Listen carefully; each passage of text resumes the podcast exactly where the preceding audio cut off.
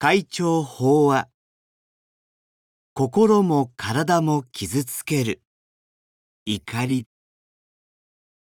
二羽の日光立正厚生会会長。怒りをどう抑えるか。貪欲、真に、愚痴。仏教で人の心を毒する煩悩とされるこの三つは、心だけではなく、体の状態にも影響を与える毒と言われます。ことに、真に、怒りや憎しみ、恨みの感情が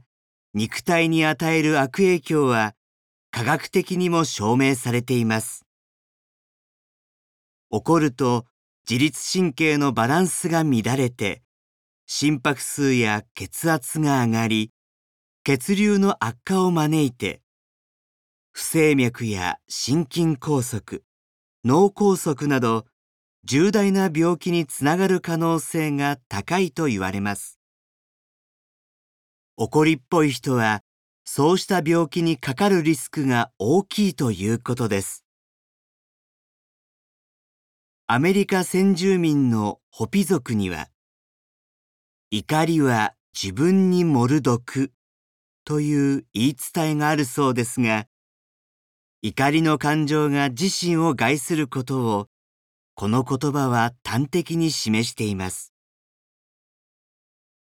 真理の正体は、自分の思い通りにならないとか、人に軽んじられたと言っては怒ったり、人を恨んだりする。生涯に基づく自己中心の怒りで、釈尊曰く、それは猛火よりも甚だしく、自他の心身を傷つけるのです。ただ、興奮という言葉があるように、怒りには国や社会を思う憤りもあって、時に多くの人の役に立つ行動を起こす動機にもなります。ですから、怒りの感情をなくそうとするのではなくて、その感情をいかにコントロールするかが大事になります。人が怒りを覚えると、それを鎮める脳の働きが機能するまでに数秒かかるそうです。また、怒りのピークは、イラッとしてから6秒後とも言われ、その間に別の何かに心を移せば、怒りが抑制できると言われます。これまで腹が立った時には、ゆっくりと深呼吸をして、一呼吸置くとか、真言の形を借りた、オンニコニコ、腹立つまいぞやそわかという言葉を唱えるなど、怒りを鎮める方法をいくつかご紹介してきましたが、いずれもちょうど6秒ほどの所作になります。こうした官にして用を得た怒りの抑制法を心得て、毎日を笑顔で過ごしたいものです。損して徳を得る。法華経の観世音菩薩不門本に、もし真に多からんに、常に念じて観世音菩薩を苦行せば、すなわち、真を離るることを縁、とあるのも、怒りを覚えた瞬間、観音様を念ずることで、自分の中の仏と向き合い、仏と一体の自分を自覚すれば、怒りもおのずと静まってくるということでしょう。それでも、ひとたび怒りに火がついたとき、その怒りの猛火をいかにして鎮めるのか。怒りを覚える現象をどう受け止めれば、損得感情やプライドへのとらわれから生じる怒りから離れられ、自他の心身を傷つけずに済むのか。液経に三択尊という教えがあります。誰しも普通損をするのは嫌なものですが、ここで言う損は、へりくだるとか差し出すという意味で、